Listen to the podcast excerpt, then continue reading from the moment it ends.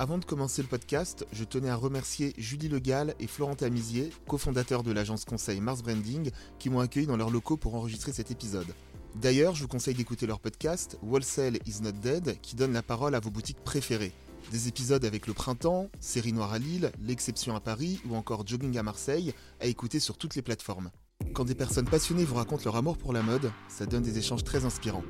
Je m'appelle Trésor Beaufetté et vous écoutez le podcast Conversation de style. Dans cet épisode, je suis avec John Milfeld, fondateur d'House of Tribes, une entreprise à la vision novatrice qui fédère les communautés mode et lifestyle à travers des rencontres événementielles physiques et digitales.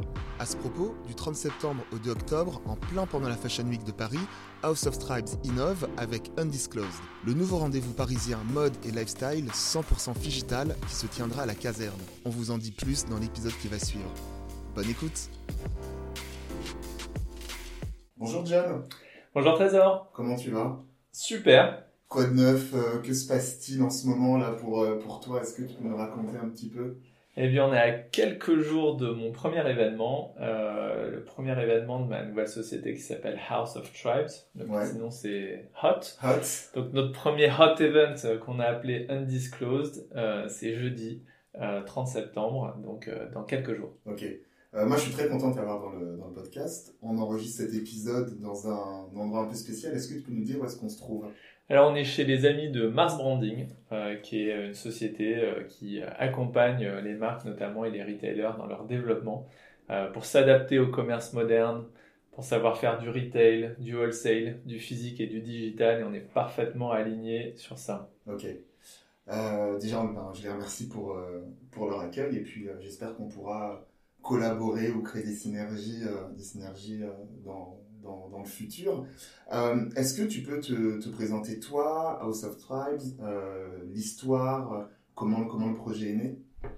Oui, alors moi j'ai commencé en fait il y a très très longtemps dans, dans la mode. hein. Je suis un peu tombé dedans quand j'étais petit. Je vais pas refaire tout mon parcours, mais mes parents étaient fabricants textiles. J'ai commencé par la fabrication parce que j'ai repris la- l'affaire familiale avec mon frère aîné.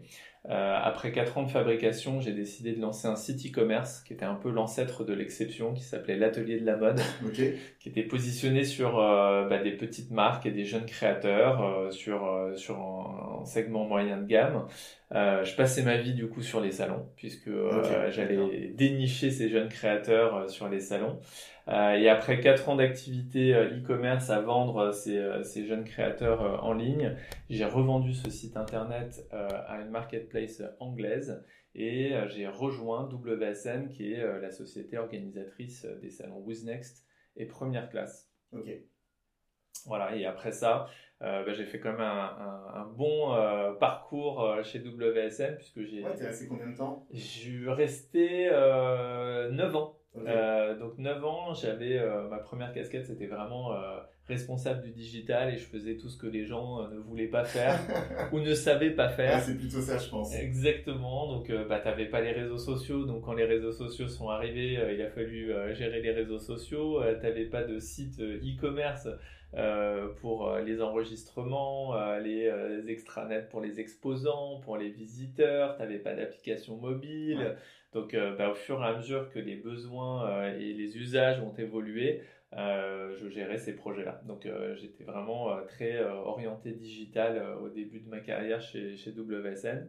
Et puis au fur et à mesure, j'ai pris la communication, puis le marketing et la communication, puis le sales, le marketing, la communication et le digital. que qu'est-ce que t'as pas pris en fait Je faisais pas le montage des stands, je faisais pas la technique, euh, ça je ne faisais pas, je faisais pas la finance, mais c'est vrai que c'était un, un bon gros bout. Euh, et c'était, c'était vraiment passionnant parce que c'est, ça permet de voir euh, l'évolution en fait du wholesale et du marché à un niveau euh, international puisqu'on accueille euh, sur un salon des, des milliers de marques, des centaines de marques Ouais. euh, de, de plusieurs pays. hein. Ça va jusqu'à 50 pays différents représentés sur un grand événement. Et du coup, ça te permet de comprendre les dynamiques du marché, euh, comment les marques se développent, comment les retailers se développent, quelles sont les nouvelles solutions pour se développer. Et puis, on a vu les usages du digital complètement se diversifier et s'inventer au fur et à mesure des- de la sophistication. Voilà, donc c'était vraiment euh, hyper intéressant d'être euh, chez WSN pendant toutes ces années. jusqu'à cette période de Covid en 2020. Voilà, c'est ça, j'allais venir. donc du coup, toi, ça fait combien de temps que, que tu t'es lancé en solo ça, ça, ça fait quoi? Ça fait un an? Moi, j'ai arrêté en le 31 octobre 2020. Euh, ça, faisait, bah, ça faisait quasiment euh, allez, 6 mois, 9 mois euh, de, de, période Covid très compliquée à gérer parce que l'organisateur d'un événement physique, c'est quelqu'un qui est complètement tributaire des déplacements et de la réunion physique et de ce qu'on t'autorise à, à, faire en termes de réunion de personnes physiques. Et c'est vrai que ça m'a beaucoup frappé cette période parce que euh, d'abord, euh, on est connecteur euh, de, personnes. on doit les connecter, les professionnels, entre eux pour qu'ils puissent apprendre, pour qu'ils puissent développer leurs activités respectives, faire du business, appartenir à un groupe social. C'est aussi ça la mode. et le fait que physiquement on puisse plus les réunir, bah, on était complètement euh, empêché. Euh, et c'est comme si euh, tu passes d'une société qui fait 100 de chiffre d'affaires à zéro du, jour au lendemain.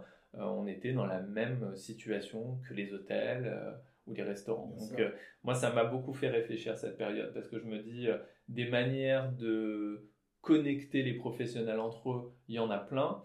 il y a beaucoup de solutions digitales qui ont été apportées, qui se sont renforcées pendant cette période. Et euh, ça m'a donné euh, l'envie de réfléchir à ce mix entre physique et digital pour inventer euh, bah, le futur de la relation professionnelle. Et voilà, c'était un peu le, début. Donc j'ai décidé de quitter fin 2020. J'ai pris du recul.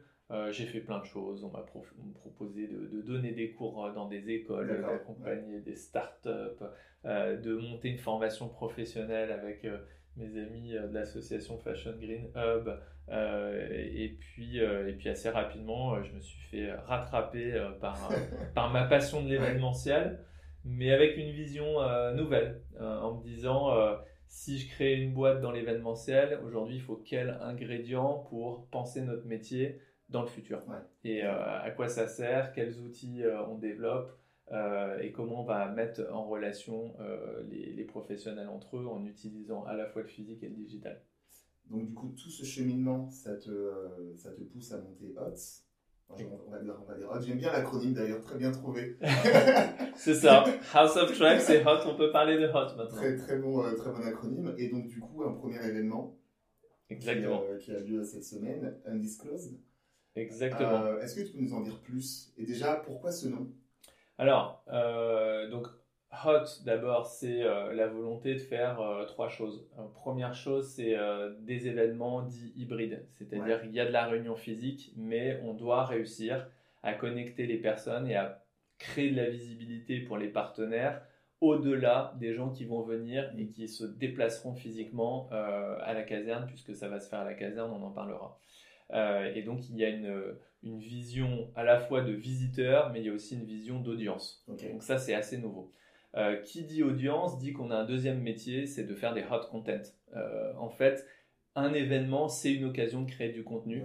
Euh, ça peut être du podcast comme on est en train de faire, mais ça peut être une vidéo. on va parler de live shopping. On peut créer une session de live shopping pendant un événement. on peut évidemment créer des conférences en ligne, des live talks. Euh, et donc tout ça, ça fait que euh, bah, les personnes physiques euh, qui viennent peuvent en profiter, mais ceux qui ne viennent pas en entendent parler et peuvent même participer à travers le digital. Donc ça, c'est le deuxième métier, c'est les hot content.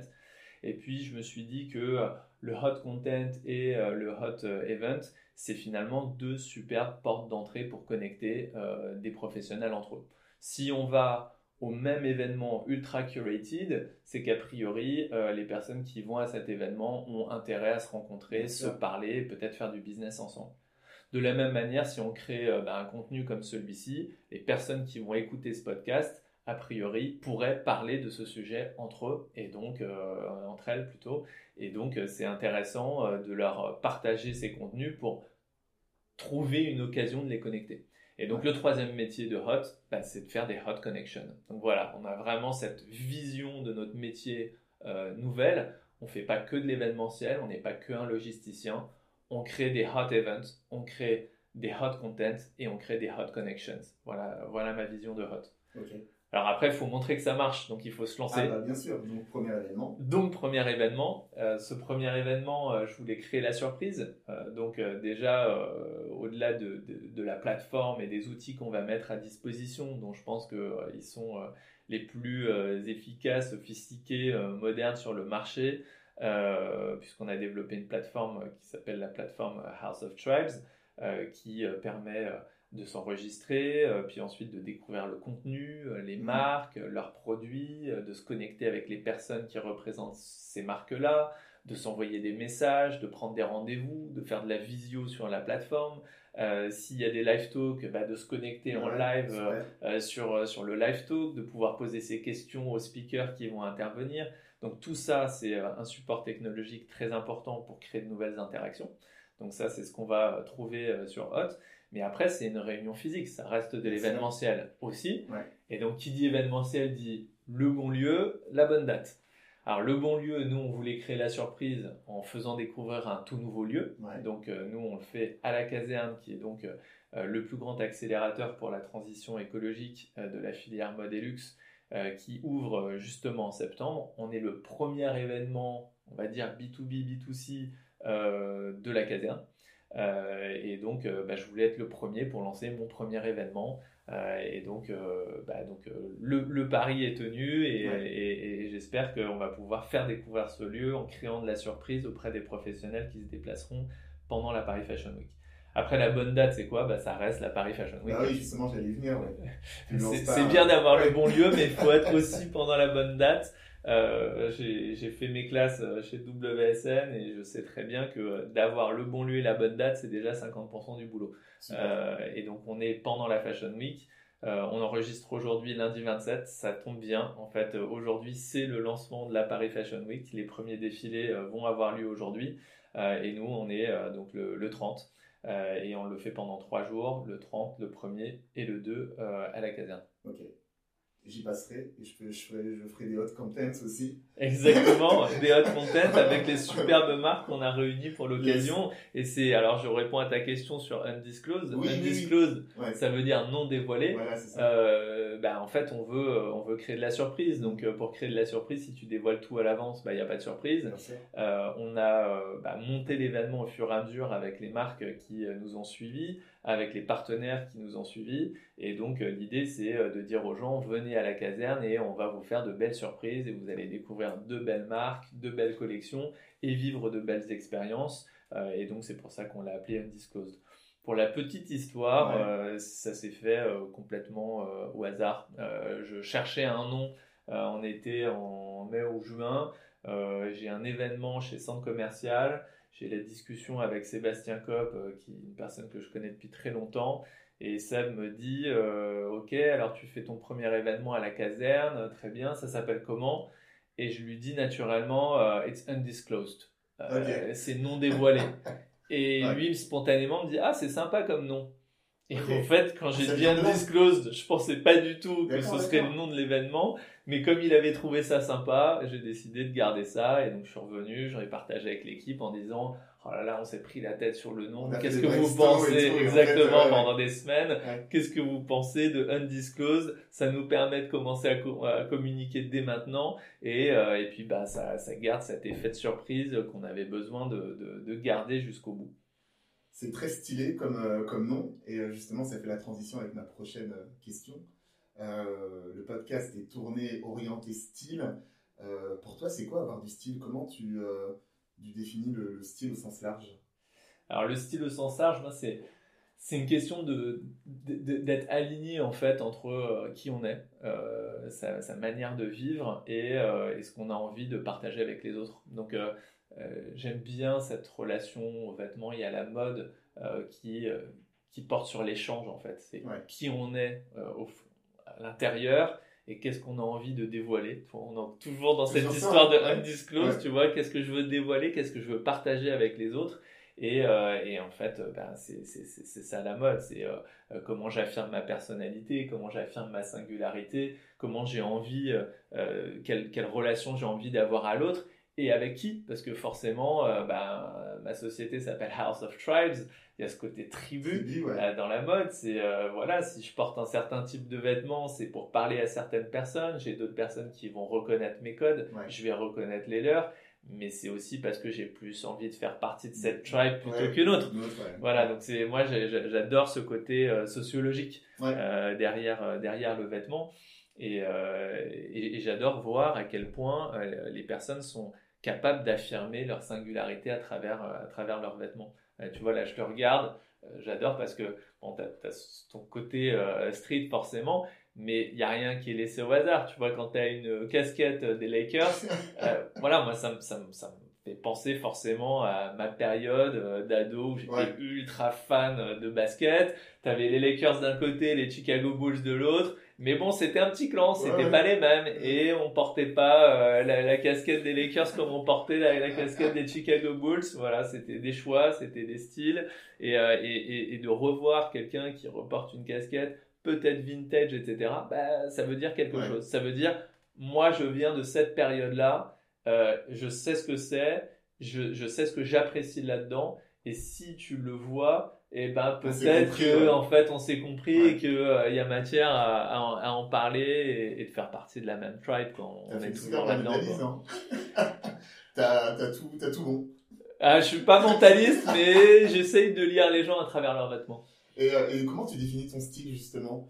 Alors moi je suis assez, euh, je veux dire, je suis assez, je suis assez classique, classique dans le sens où j'ai un job à la fois de de représentation et professionnelle. Quand euh, j'étais euh, euh, directeur du digital ou directeur sales, tu as des codes qui sont liés à ton, mmh, à ton business.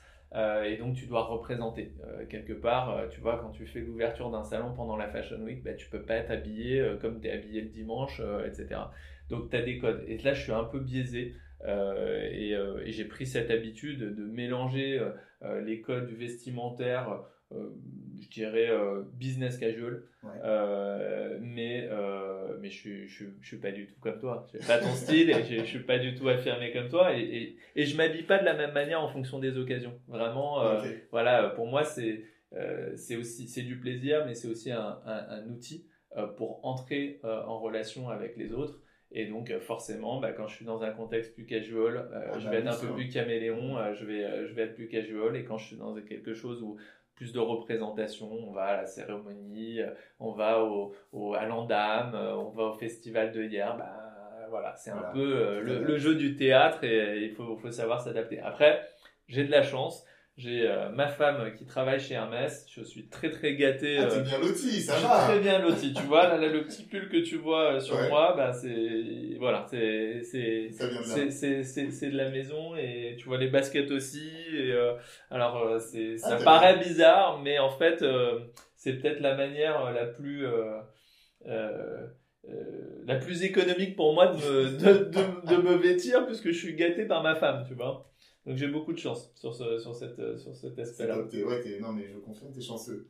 euh, est-ce que est-ce qu'il y a un lien Tu as, une vision de la mode, on parle avec toi, je me rends compte de ça. Enfin, je me rends compte de ça. Je l'avais déjà saisi avant, mais tu as une vision très très euh, euh, pointue, pointue de la mode. est-ce qu'il y a une vision, enfin, est-ce qu'il y a un lien entre ta vision de, de l'industrie du monde de la mode et, et ta boîte? Est-ce que tu insuffles la même énergie? Est-ce que tu prends les mêmes choses euh, des deux côtés? Alors moi j'ai une vision de la mode qui est déjà une vision euh, assez euh, écosystémique.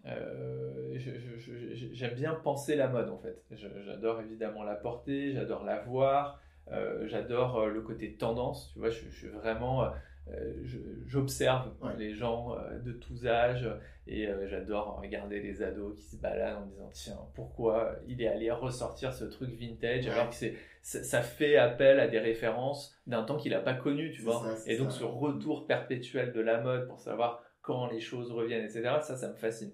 Après au-delà de ça il y a euh, les usages, il y a, comment on la consomme. Et en fait, à partir du moment où on est consommateur, on est dans un circuit, dans un système économique. Et là, il faut penser la mode. Il faut se dire, bah, on fait partie d'une filière. La mode, c'est produire des choses. Donc, il faut se poser la question de savoir comment on produit des choses, comment on les achemine, comment on la distribue, entre professionnels, comment ça va être consommé par le, par le, consommateur final, et puis comment ça va être réutilisé maintenant. parce que du coup, on, rentre dans des sujets de circularité, et ça c'est hyper intéressant parce que on, se pose des questions qu'on ne se posait pas du tout il y a encore 10 ans dans notre filière. Et là, on est dans une sorte bah, de, pas de remise en question, mais de, de réflexion profonde sur comment on peut faire mieux les choses. Euh, voilà, ce fast fashion contre le slow fashion. Euh, et on a tendance à toujours opposer tout. Tu sais, tu es, là, euh, on te parle de retail, on dit ah bon, donc c'est forcément retail versus wholesale, c'est forcément physique versus digital, c'est forcément fast fashion versus slow fashion. Et moi, ce qui m'intéresse, c'est d'aller chercher les subtilités entre tout ça euh, et d'essayer euh, bah, de faire toujours mieux et de faire en sorte que les personnes puissent bah, s'épanouir, développer leur business d'une manière raisonnée. J'aime bien l'expression de Sakina Msa qui, qui parle de mode éclairé. Je pense qu'aujourd'hui, quelqu'un qui fait de la mode, euh, même si on parle d'accessoires de mode, il n'y a rien d'accessoire dans notre métier. C'est quelque chose de très profond, quelque chose qui crée, quelqu'un qui crée de la mode, c'est quelqu'un qui doit la penser de manière éclairée, de manière raisonnée et qui doit se demander ce qu'elle apporte de plus euh, au marché parce qu'en fait, ça, ça déborde. Euh, on produit de trop. Donc la question, c'est comment je vais produire moins et mieux. Et je dis, et je dis bien moins et mieux et pas, on, dit souvent moins mais mieux. C'est moins et mieux. Mm. Et je pense que cette nouvelle génération de créateurs euh, avec qui je suis en, contact à travers un disclose, puisque là on a une sélection euh, de, de, 25 marques qui sont complètement dans cette veine-là. Euh, évidemment, quand tu leur proposes d'être présent sur un disclose en leur disant que c'est à la caserne, qui est ce, ce nouvel accélérateur pour la transition écologique, tu vas pas aller chercher des marques de mode de fast fashion. Ah bah, euh, là, on est sur mm. des petits créateurs, des petites marques, des gens qui se lancent. On va avoir des toutes premières collections euh, qui vont être euh, dévoilées.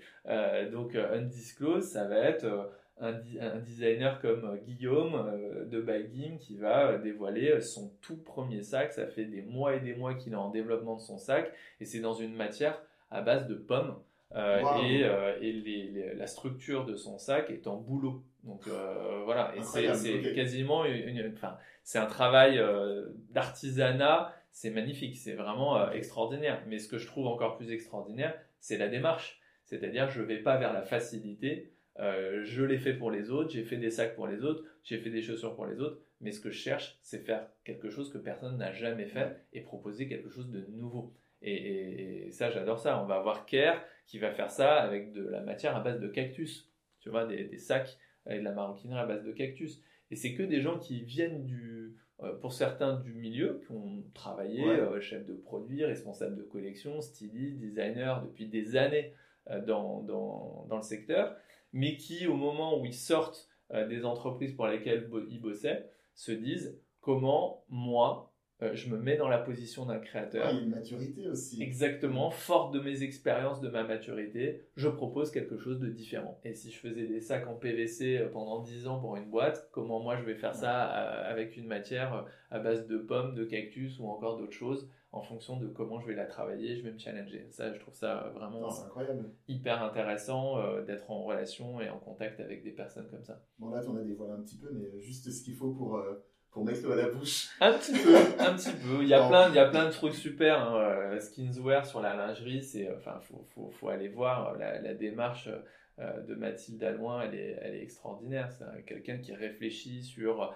la morphologie des femmes, comment on fabrique la lingerie pour les femmes, comment on peut euh, se libérer de tout ce qui est les baleines, les structures qui font que, bah voilà, pourquoi euh, une lingerie c'est comme ça depuis euh, des années et des années, et qui va se poser la question de comment on va créer de la lingerie quasiment sur mesure, à la morphologie de ses clientes, en réfléchissant à une lingerie différente qu'on va pouvoir créer à la demande. Bon, bah c'est des challenges énormes. Est-ce que c'est le futur? En tout cas, je pense que c'est un futur souhaitable et il faut faire un maximum de place et de visibilité aux gens qui veulent euh, faire accoucher ce futur souhaitable. Ça me, ça me fait penser à un truc que, que j'ai lu dans, dans, une interview que tu as, donnée. Tu parles de retour sur émotion. Oui. Euh, et là, tous les projets que tu évoques, il y a euh, tu vois, une part d'émotion même quand on parle. Tu vois, on sent que c'est pas juste parler d'une marque qui fait tel ou tel produit. Est-ce que tu peux nous développer un peu cette idée de retour sur émotion alors, dans, l'événementiel, on, on, a évidemment un rapport entre visiteurs et exposants qui est, en tout cas pour le salon professionnel traditionnel, c'est le fameux retour sur investissement. Euh, donc euh, par le passé, euh, je le dis ça il y a encore 5-10 ans, tu étais une marque et tu te disais je vais participer à un événement pendant 3 jours, pendant 4 jours, je vais engager des frais, ça coûte 10 000 euros. combien je vais faire de chiffre d'affaires? Mmh. Et là, tu disais, tiens, j'ai fait 100 000 euros de chiffre d'affaires au bout de 4 jours et tu avais ton calcul de rentabilité, donc tu étais dans le retour sur investissement. le problème, c'est que cette logique, elle est de moins en moins vraie. Pourquoi? Parce que le business ne se fait pas forcément pendant le salon. Tu le sais bien, un, événement, c'est un moment de rencontre. Euh, on s'est rencontrés d'ailleurs euh, sur, euh, sur un événement et, et, ça n'a pas de valeur économique. C'est-à-dire que on s'est rencontrés sur un stand, c'est quelque chose d'hyper intéressant, des conversations, des liens, c'est des choses qui peuvent amener des projets pour une marque et pour un partenaire, mais c'est pas quelque chose forcément que tu peux quantifier en termes de chiffre d'affaires au moment où ça arrive. Mm. Et donc, ce qui a changé aussi, c'est que la transaction, euh, le bon de commande, la relation commerciale qui fait que tu vas pouvoir enregistrer du chiffre d'affaires peut se faire une semaine, deux semaines, trois semaines, un mois, peut-être même six mois après ton événement. Et il n'y a pas de manière de tracer. Tu peux pas dire, tiens, je sais que le chiffre d'affaires que j'ai réalisé euh, en janvier 2022, c'est suite à une première rencontre qui avait été faite en septembre 2021. Et donc, le ROI, il est quand même euh, compliqué pour une marque à, identifier. Et donc, du coup, il faut se poser aussi la question de ce qu'apporte un événement. Et un événement, c'est aussi le networking, et c'est aussi du plaisir, et c'est aussi de faire en sorte que les gens soient réunis dans un cadre qui les corresponde. Ils font partie euh, d'une communauté euh, et ils sont fiers d'appartenir à une petite aventure collective. et donc ça, moi j'appelle ça le retour sur émotion parce que euh, quand tu arrives, tu rencontres des gens euh, du monde entier, euh, que tu peux rencontrer d'autres créateurs qui sont pas sur ton segment de marché, pas sur ton produit, mais dont tu vas partager les valeurs et tu vas dire waouh, c'est incroyable l'approche que un tel a eu sur la lingerie, moi j'ai telle approche sur la maroquinerie, l'autre a telle approche sur le prêt-à-porter. c'est des collaborations potentielles, c'est aussi euh, bah, des moments de rencontre. C'est euh, l'envie de se dire bah, tiens, on se prend un café, tiens, on va déjeuner sur place, tiens, ce soir il y a l'afterwork party, c'est jeudi euh, à, 18h30, je fais la promo. venez, bah, au moment où on vit ces moments-là, c'est des choses dont, dont, on se souvient et on, connecte avec les gens de manière différente. C'est pas on connecte heureusement pas de la même manière à une soirée que euh, quand je t'envoie un message sur LinkedIn. Ah bah, bien sûr. Voilà. Alors je ne pose pas l'un et l'autre. Hein. Je dis que un premier message euh, sur LinkedIn peut donner lieu à un rendez-vous, mais en tout cas, je sais que la force de l'émotion et de la rencontre, ce qu'on est en train de vivre, bah, c'est plus puissant que les premiers échanges qu'on avait eus par mail. Et donc on a besoin de ça. Et dans la mode, c'est fondamental. On crée de la relation, on sait que l'humain euh, et tous ceux qui travaillent dans le digital pur, j'avais encore cette discussion avec euh, Romain Blanco euh, du New Black, même quand tu travailles dans le digital et que ton métier c'est de vendre une solution et une plateforme, tu as besoin de rencontrer tes clients, ah, tu as besoin de te voir parce que tu construis ta relation avec les autres en se, en, se rencontrant, en discutant, en vivant des choses ensemble. Et donc, you build trust. Et ça, c'est hyper important. Euh, et puis, euh, je pense que le rapport entre professionnels, quand tu es euh, par exemple un retailer et que tu veux distribuer une marque, bah, c'est pas juste un échange économique, c'est tu la distribues parce que tu veux la distribuer. Ah, parce que tu, tu, supportes la vision du créateur ou de la créatrice, parce que tu aimes bien les produits, parce que tu sais comment c'est fabriqué, et tu as envie de vendre ce produit et cette marque plutôt qu'une autre. Donc c'est un choix, et donc c'est une relation de confiance, et, et c'est ça qu'on doit maintenir le plus possible dans nos événements Comment on fait en sorte qu'il y ait de la confiance entre les partenaires potentiels? Tu vois, tu le dis très bien, on est dans des, dans des métiers de contact, de, de rencontre. Euh, tu as cité des créateurs qui ont, des visions fortes. On va en découvrir encore plus euh, euh, lors des trois jours d'événements. Est-ce que toi, tu as ce que moi j'appelle des figures de style Est-ce qu'il y a des personnes, des créateurs, des entrepreneurs qui, qui t'inspirent? Bah, moi, ils sont euh, là, là euh, parmi ceux qui vont, euh, qui vont exposer, il y en a, il y en a, il y en a beaucoup. J'ai collaboré d'ailleurs avec l'une d'entre elles qui est créatrice de ça qui s'appelle Clémence Cahu. Elle a sa marque qui s'appelle Cahu Paris. Elle fabrique des, de la maroquinerie à partir de chutes de châteaux gonflables. C'est son approche de la sustainability, c'est de se dire voilà, j'ai dans ma famille des personnes qui fabriquent des châteaux gonflables, c'est de la toile PVC. Hein. Il y a plein de couleurs, mais il y a plein de chutes. Mm. Euh, qu'est-ce qu'on fait dans ces chutes? Et euh, un jour, elle s'est dit, tiens, je vais, je vais créer des sacs et des accessoires de maroquinerie là-dedans. Euh, elle, elle était évidemment dans le métier de, de la communication, du stylisme, elle est fashion consultant, elle est éditeur in chief de Gradia, donc elle a son œil mode très précis. Et donc quand un œil mode très aiguisé se dit qu'est-ce que je peux faire avec ce matériau-là euh, euh, et, les moyens euh, que j'ai à ma disposition, et eh ben, tu crées forcément quelque chose de différent des autres. Parce que les ingrédients sont pas les mêmes, et ta recette n'est pas la même, et ton œil n'est pas le même, et puis après la manière de t'exprimer évidemment en bonne communicante est, très très différente. Bon bah c'est cette relation là et ces échanges là qui ont fait qu'avec Clémence on s'est dit bah tiens toi tu es incubé, enfin tu es, résidente à la caserne, tu as déjà une approche portée pour être une marque très premium avec une approche sustainable forte. Euh, si demain on faisait notre événement euh, ensemble, et, qui tu vois avec nous, comment on les présente. Elle, est curatrice. Hein. elle est curatrice de l'événement, tu vois. Donc ça aussi, mm. c'est une belle rencontre. Alors c'est une rencontre qui date d'il y a plusieurs années maintenant, mais le, la décision de dire on va faire un truc ensemble et on va le faire à la caserne, c'est quelque chose où tu renoues contact parce que tu te dis bah ça a du sens et il y a un timing pour ça. Euh, et, c'est le fond et la forme. Voilà. donc euh, voilà, Clémence, c'est évidemment quelque chose, une figure de style. Et d'ailleurs, quand tu la verras, tu comprendras. je pense qu'assez rapidement, tu vas sur l'expression figure de style parce qu'elle a vraiment, elle a vraiment son style. Euh, en prêt-à-porter homme, bah, je ne sais pas si tu connais Florent de Coltès. Ah bah bien sûr. voilà, Florent, je trouve qu'il voilà, ses lignes sont très très belles. Voilà, d'ailleurs, il a une précommande de son manteau. Oui, son euh, manteau qui est magnifique. Ben, voilà, j'en fais la promotion. Euh, allez, allez, allez sur son, sa précommande. Il reste quelques jours là. Ouais, quelques jours. Je crois qu'il le fait justement jusqu'au 29. Euh, donc voilà, allez-y. C'est très très beau et je trouve que le rapport en plus qualité-prix par rapport à ce qu'il propose en Made in France, Made in Paris, c'est voilà, c'est super. Et donc supporter des, des marques comme ça qui le font de cette manière et qui se qui, challenge euh, bah, des grosses marques et qui le font à, leur sauce euh, de cette manière, c'est génial. Et c'est des vraies figures de style. Ouais, c'est vrai qu'en plus, il est, très sympa ce garçon, donc euh, très bonne. Très bonne décision de le mettre, de mettre en avant dans le, dans le podcast. Il, sera sur un disclose. Voilà, exactement. ouais, il sera, il sera sur un disclose. En fait, sur le principe d'un disclose, c'est qu'on fait participer des marques de la caserne. Donc, évidemment, on peut pas exposer tout le monde dans les, les, pièces qu'on a privatisées pour l'occasion à la caserne, mais euh, les marques qui sont résidantes de la caserne vont pouvoir recevoir en fait euh, les visiteurs de l'événement directement dans leur showroom, puisqu'elles ont leur showroom euh, à la caserne.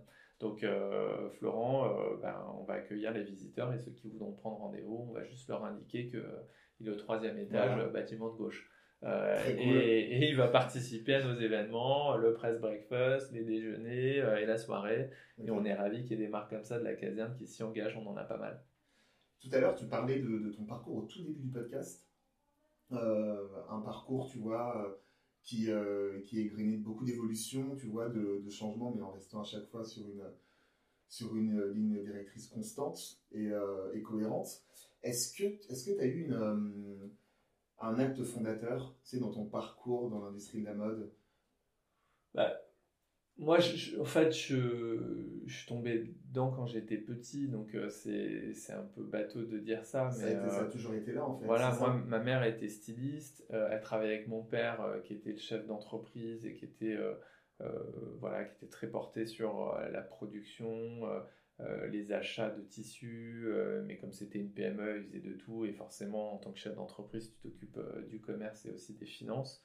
et donc, je les ai vus travailler énormément. Je les ai vus travailler d'une manière, je dirais, artisanale. avec un atelier de stylisme, de montage à Paris, dans le centre de Paris, des ateliers qui travaillaient dédiés pour, pour leur petite marque, euh, et ils ont fait ça pendant 40 ans. Donc tout ça me semblait assez naturel. En revanche, ce qui m'a plu, c'est de voir l'évolution du marché, de me dire que le jour où je devais reprendre cette affaire familiale avec mon frère, il fallait, il fallait s'adapter. Parce que forcément la manière de fonctionner entre les années 60 et, et les années 2000 avait déjà beaucoup évolué, mais avec l'arrivée de l'e-commerce et puis les chaînes, et la fast fashion, autant te dire que ah, la révolution était euh, hyper, euh, hyper compliquée à gérer pour des personnes qui avaient fait 40 ans dans ce métier, qui se retrouvaient à 60, 70 ans en se disant euh, est-ce qu'on vend, est-ce qu'on arrête, est-ce qu'on passe le relais à la future génération? Donc non, il n'y a pas eu d'acte fondateur, je dirais que c'est un cheminement.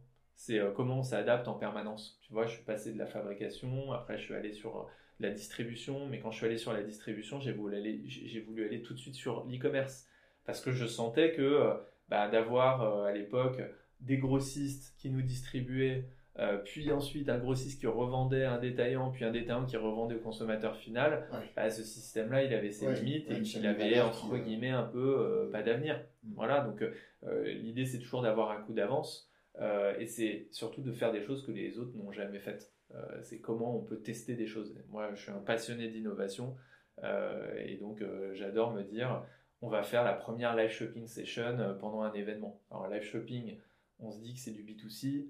un événement professionnel de Fashion Week, en général, on dit que c'est du B2B. Bah, essayer de faire rentrer un événement B2C dans un événement B2B ah, pour créer des formats hybrides, pour faire en sorte que bah, c'est pas grave en fait. La marque qui va participer, on a sept marques qui vont participer à une opération live shopping le jeudi. Euh, elles vont gagner en visibilité euh, sur un marché qui est nouveau en utilisant des nouveaux moyens de communication. Et puis, euh, ils vont peut-être du coup vendre leurs produits directement sur le live streaming service d'Alibaba, Taobao Live, à des Chinois et des consommateurs chinois, et des clients finaux chinois. Et ça, je trouve ça extraordinaire. Ça marche, on va se dire, ah, incroyable ce qu'on a fait avec le partenaire euh, Ma France, qui est un spécialiste de live streaming service, qui distribue que des produits français à destination euh, justement des, consommateurs chinois. Euh, et, et, si ça marche pas, on, va essayer de comprendre pourquoi. on va essayer de voir ce qu'on peut améliorer la prochaine fois. Et, et, et, ce qu'on saura de toute manière, c'est la visibilité que ça aura pu apporter aux différentes marques. Parce que c'est peut-être parce que tu participes à une opération de live streaming, live shopping euh, avec des influenceurs chinois que tu vas trouver tes premiers distributeurs chinois. C'est peut-être un acheteur dans un grand magasin euh, chinois qui va voir le live shopping et dire waouh il est super ce produit, euh, elle est super cette créatrice, je vais la contacter sur Insta. Et je pense que tout est interconnecté aujourd'hui. C'est drôle parce que ça, ça, rejoint ce que tu disais précédemment, tu vois, sur le retour sur l'émotion. C'est-à-dire que tu fais, tu fais un événement, tu crées, tu crées la rencontre et tu vois, tu récoltes des fruits, peut-être pas tout de suite, mais euh, dans, un, dans, un, second temps. C'est hyper dur de savoir ce qu'on va euh, recueillir euh, de, de, de, ces actions.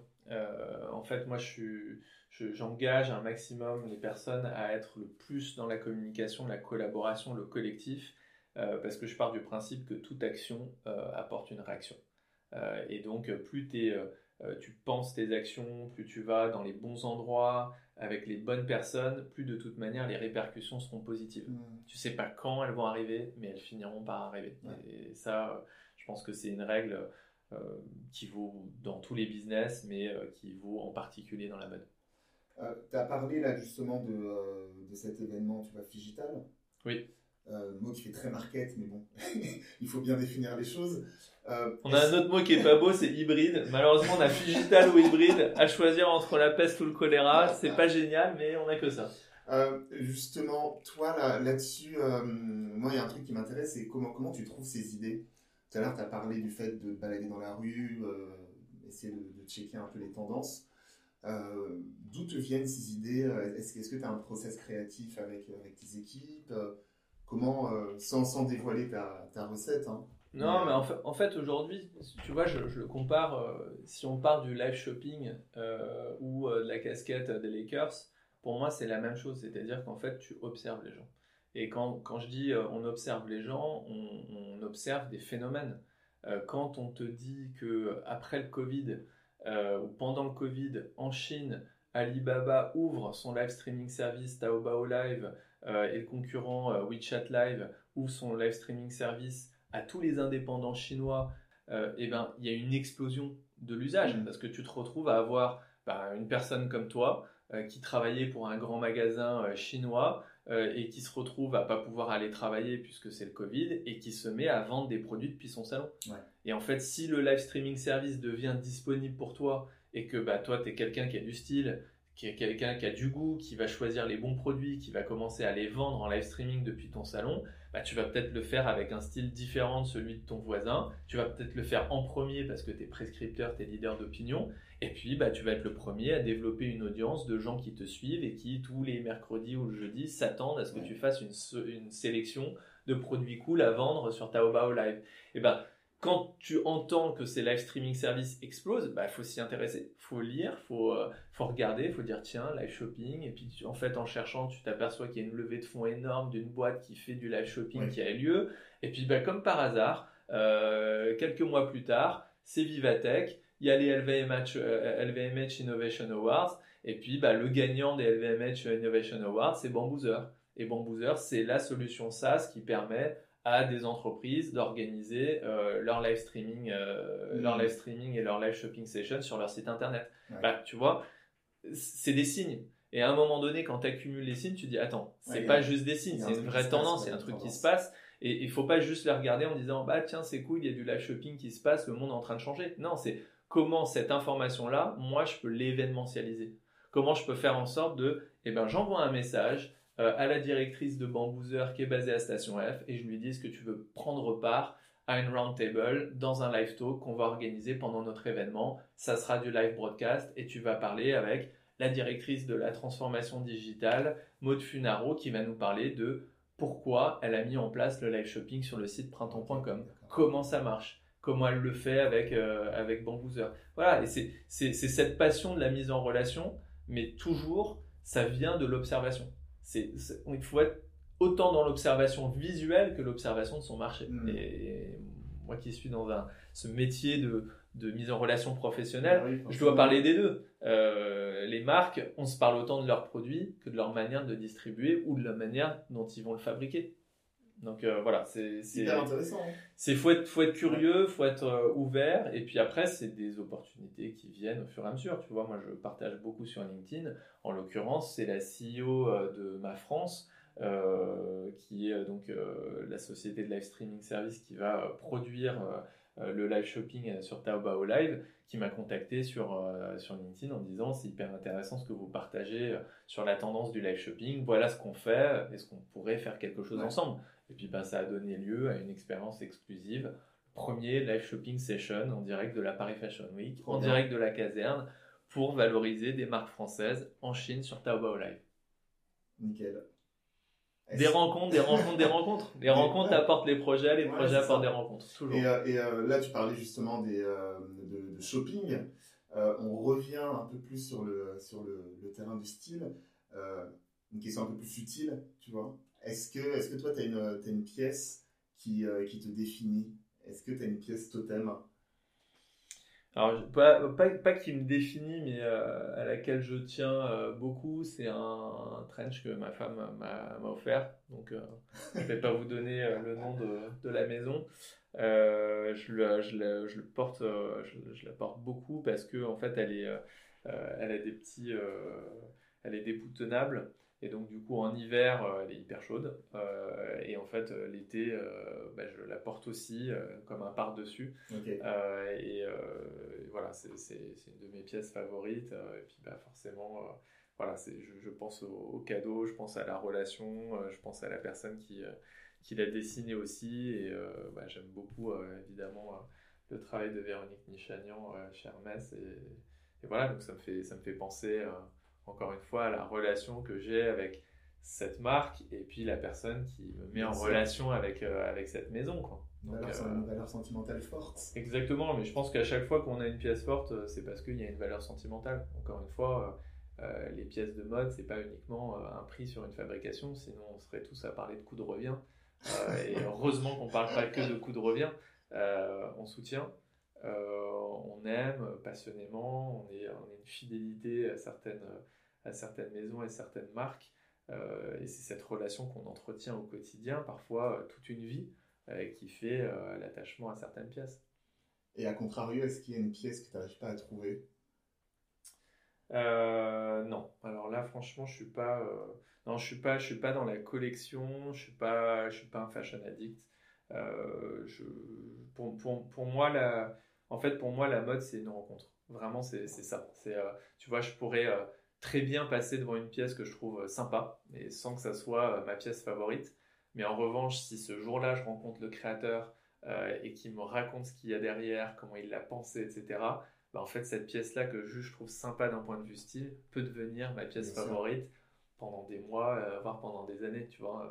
Euh, moi, je me souviens de la première fois que Arnaud Barbotto m'a présenté ses baskets au TA et m'a raconté que la semelle, c'était du pneu recyclé bah, ah il, m'a dit bah voilà voilà comment je l'ai fait voilà comment c'est pris la tête voilà le développement qu'il y a eu derrière cette basket. Bah c'est sûr que tu regardes mes chaussures et tu dis bah ouais elles sont sympas mais a priori pas forcément quelque chose de plus. Et puis bah si je te raconte l'histoire et puis si forcément je te raconte comment j'ai rencontré Arnaud ah bah, tu vas pas regarder les chaussures de la même manière. Voilà c'est comme ça. C'est toujours comme ça. C'est marrant c'est euh, c'est un côté euh, très euh, tu vois serendipité tu vois tu c'est un mot que j'adore. Euh, c'est un mot euh, que je cite souvent parce qu'il euh, il n'a pas trop d'équivalent en français. En, anglais, c'est serendipity. Mm. On le traduit, on dit serendipité. je ne sais même pas si c'est dans le dictionnaire. Je Mais je, redonne un peu ma, ma définition. C'est le au hasard qui permet à quelqu'un de trouver quelque chose qu'il ne cherchait pas. C'est ça.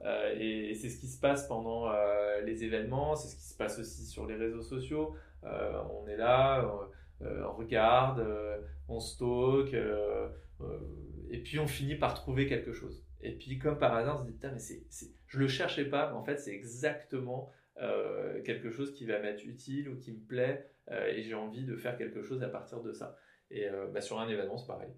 On se balade, puis finalement, il y a quelqu'un qui va dire Attends, bouge pas, Trésor, je vais te présenter un tel. Puis finalement, tu vas faire un déjeuner, et puis le lendemain, tu vas organiser un podcast. Ouais. Bon, c'était pas prévu mais c'est la magie euh, des relations humaines et, de, et, de, notre vie. Quoi. Sur, le, euh, sur ton, ton activité, est-ce que, est que toi tu juges que tu as une, as une influence sur ton, ton entourage?